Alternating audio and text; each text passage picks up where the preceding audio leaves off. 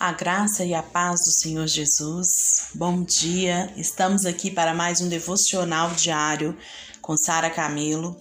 E hoje, dia 26 de janeiro de 2021. E o nosso tema é Fazendo a Mudança. Ontem nós vimos sobre apropriação pela fé. E nós vimos que a base do cristianismo é a fé. E hoje nós vamos entender como fazer essa mudança, né? Para que a gente possa viver sim pela apropriação pela fé. Então, hoje o nosso tema é Fazendo a Mudança. O versículo-chave está lá em 2 Pedro 1,3 e diz assim: Seu divino poder nos concedeu tudo o que necessitamos para a vida e para a piedade por intermédio do pleno conhecimento daquele que nos convocou para glória e virtude. Quando a gente vê essa palavra piedade aqui, ela sempre me chama atenção. O que, é piedade? Verdade? Olha, seu divino poder nos concedeu tudo o que necessitamos para a vida e para a piedade. Quando eu penso em piedade, eu penso assim: em ter piedade, em ter misericórdia em relação a alguma coisa, em relação ao próximo.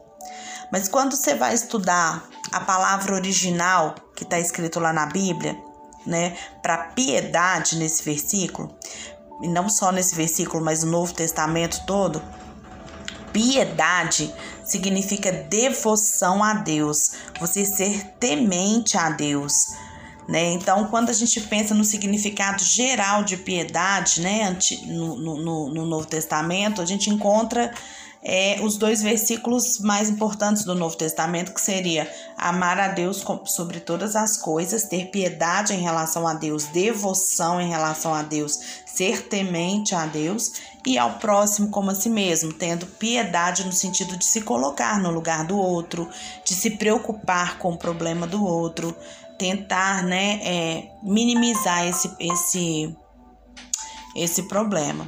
Então fica aí né, uma, uma compreensão melhor desse versículo de 2 Pedro 1,3.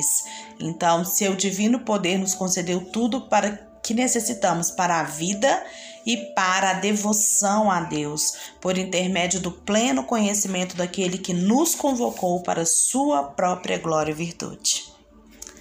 Irmãos, na nova aliança, tudo mudou. Na velha aliança, Deus fazia algo em resposta à nossa fé. Enquanto na nova aliança, com a morte e ressurreição de Jesus, né?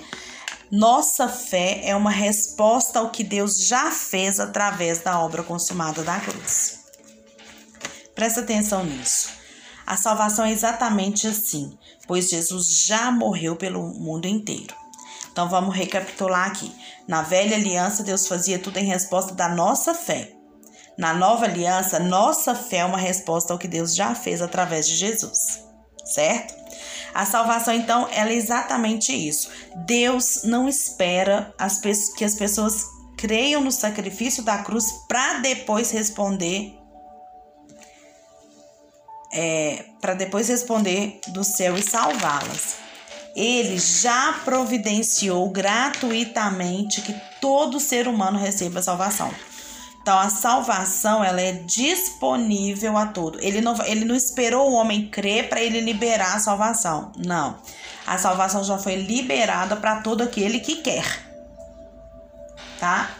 Aqueles que responderam em fé que ele, pelo que ele já fez, né? Esses serão salvos. Funciona mais ou menos assim, irmãos. No, na velha aliança, é como se Deus nos desse um cheque de um milhão de reais para a gente. É, é, para que a gente tivesse essas bênçãos de um milhão de reais. Na nova aliança, ele já nos deu um cheque, mas não foi um cheque com valor, foi um cheque em branco, tá? Assinado pelo sangue de Jesus. Então, lá na velha aliança, ele dava a bênção em resposta à fé. Então, ele te dava, sua fé valia um milhão, certo? Na nova aliança, ele te dá um cheque em branco, tá? Ele já disponibilizou isso para você apropriar pela fé. Isso significa que não temos que pedir outro cheque a Deus, mas sim levar esse cheque lá no, no banco do céu e descontá-lo, agradecendo por ele, apropriando-se dele, permanecendo firme na fé de que esse cheque é nosso. Isso é apropriação pela fé. Nossa fé simplesmente se torna resposta a algo que Deus já fez, certo? Olhando para a obra consumada de Cristo, nós podemos fazer uma, uma pergunta simples assim: Jesus já pagou por minha cura? É muito importante estabelecermos isso no nosso coração. Pelo que entendo, está claro que a resposta é sim. Então, na prática, como que nós usamos a apropriação pela fé para receber a nossa cura? Gente, a coisa mais difícil que eu vejo hoje, né, é, para essa apropriação da fé é a gente convencer o nosso coração de que isso é uma verdade, certo? Então, vamos lá, para a prática. Como que nós usamos a apropriação para receber a nossa cura? Por mais radical que pareça, gente, nós devemos parar de pedir a Deus que nos cure. É, o Reinhard, ele fala no livro Não Há Limites, ele fala que muitas pessoas vão atrás dele pedindo para orar por cura física. Mas quando ele, ele ora, e quando esses sintomas não desaparecem, ele percebe que imediatamente, que não desaparece imediatamente, a cura vem imediatamente, né? naquele momento, elas, essas pessoas elas continuam correndo atrás de outras pessoas pedindo orações pela cura.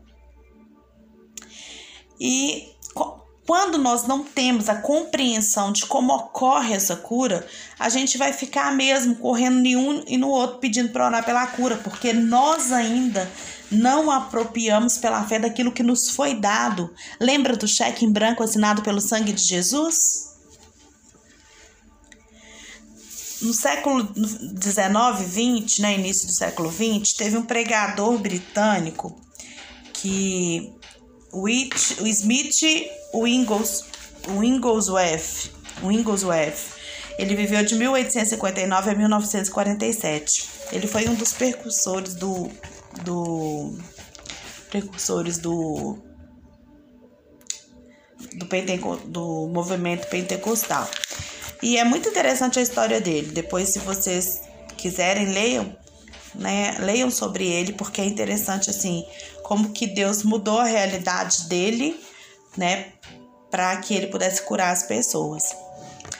É, mas uma das coisas que mais frustrava que ele fala, que uma das coisas que mais frustrava, que o frustrava, era quando as pessoas pediam para ele orar por cura e elas voltavam pedindo oração depois de ele já ter orado por elas uma vez. E quando isso acontecia, ele se recusava a orar novamente. Ele tinha certeza de que aquilo era um sinal de incredulidade e que com tal incredulidade o milagre não aconteceria. Presta atenção nisso. Presta atenção nisso.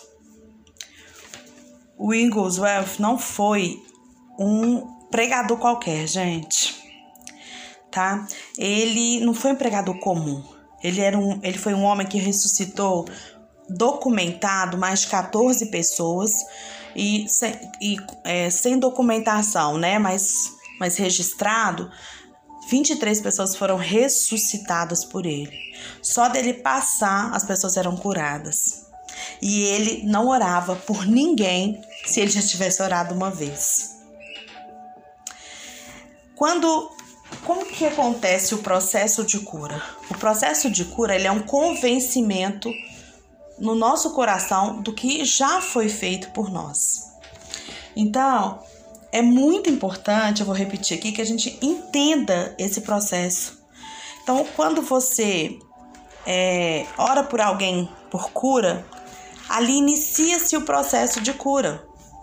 Então, às vezes a pessoa sai dali até melhor, sabe? Ela, ela recebe a cura ali, ela tá, um exemplo, ela tá com muita dor de cabeça, e ela você vai orar por ela, ela vai receber ali naquele momento o alívio.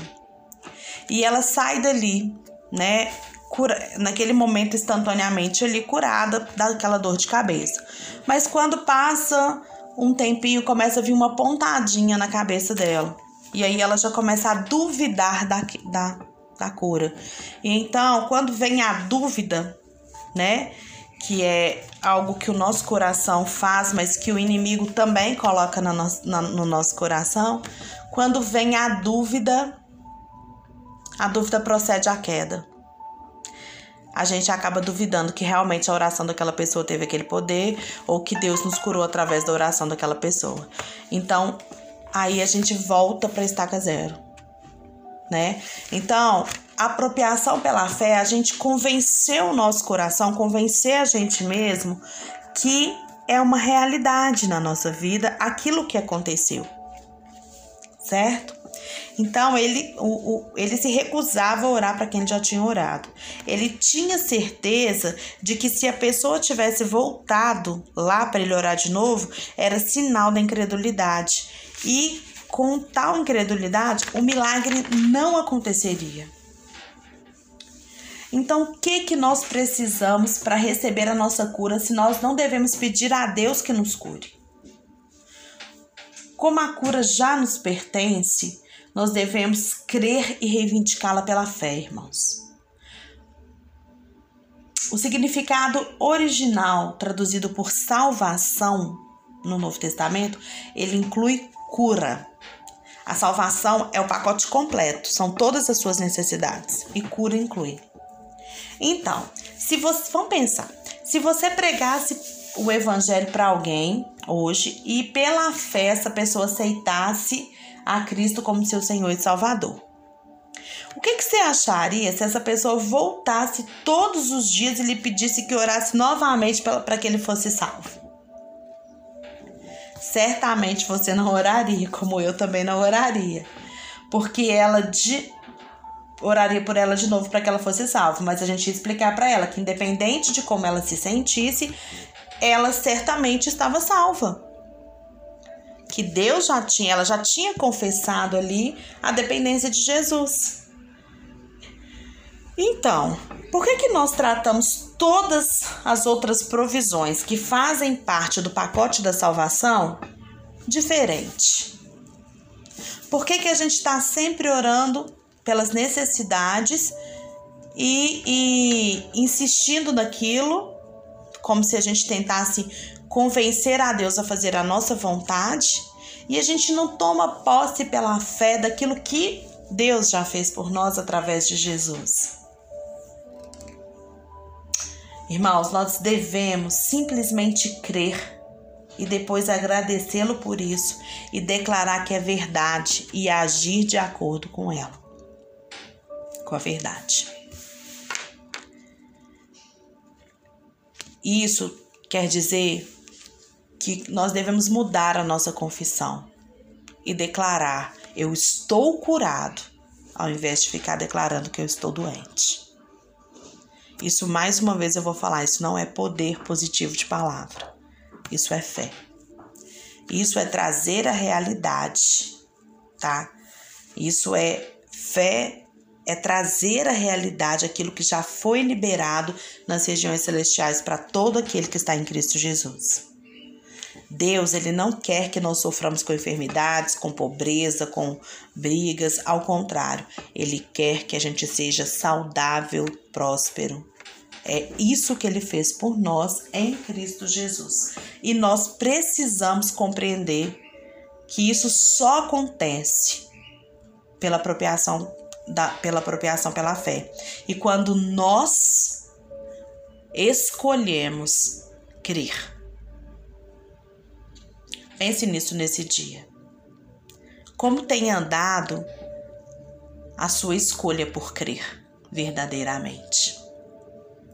Como tem se apropriado daquilo que Jesus já te deu? Já conquistou por você? Vamos orar.